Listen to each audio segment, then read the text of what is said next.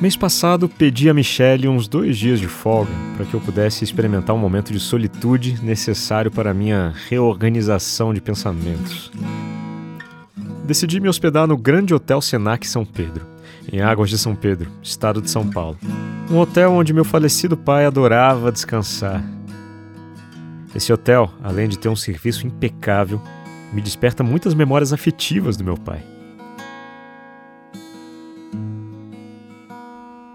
Cheguei ao hotel e já fui direto para a sauna, relaxar o corpo e esvaziar a cabeça. Apesar disso, estava relutando com uma certa culpa por estar ali, sozinho, deixando a Michelle responsável pela Julieta, nossa Golden Retriever idosinha e paraplégica, usufruindo do meu hotel preferido, mas tentei não pensar muito nisso e tentava abandonar quaisquer pensamentos negativos que poderiam me atrapalhar naquele momento. Subi para o quarto, tomei banho e, enquanto aguardava o jantar, acompanhei um final de jogo de basquete da NBA eletrizante entre Boston Celtics e Brooklyn Nets, meu esporte favorito.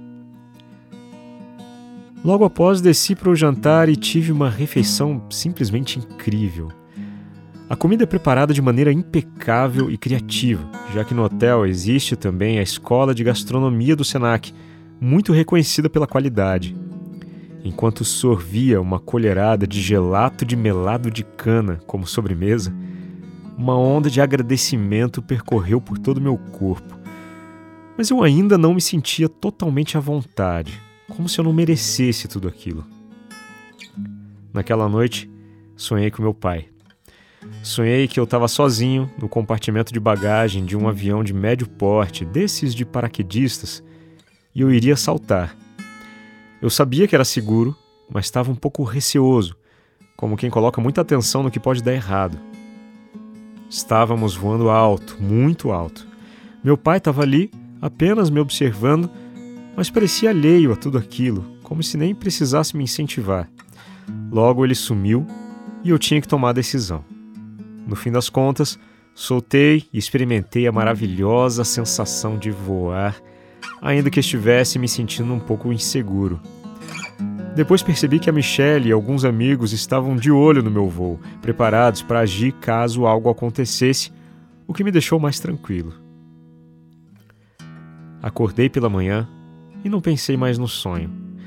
Levantei junto com o sol e fui fazer uma caminhada de meia hora pela mata que existe dentro do hotel, antes do também impecável e caprichoso café da manhã. Logo após o café, decidi pegar um bronze na piscina e tentar tirar as marcas de sol da roupa de bike do corpo.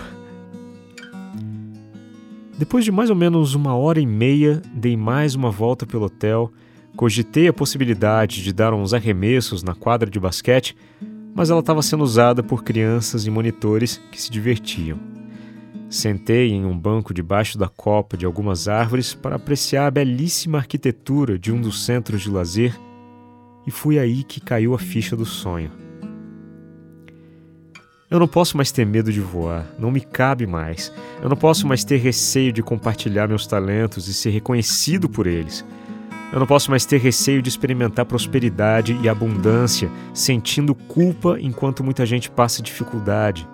Não posso mais ser subserviente. Meus antepassados escravos foram subservientes porque foram obrigados a isso. Graças a eles eu estou aqui. Perder esse medo seria a melhor forma de honrá-los. Não tenho que me sentir constrangido por experimentar um hotel como esse sozinho. Não posso mais poluir minhas experiências com pensamentos autodestrutivos e autossabotadores. Eu mereço, eu tenho direito, assim como você, assim como todos nós. De coração mais tranquilo, Subi para mais um almoço impecável e me deliciei com os pratos cuidadosamente preparados. Trabalhei um pouquinho, escolhi um lugar tranquilo para ler um livro, voltei a visitar a sauna, enfim. Aproveitei o tempo que tinha apenas com a minha companhia e procurei vivenciar cada minuto olhando o mínimo possível no celular. No dia seguinte chegou o momento de fazer o check-out.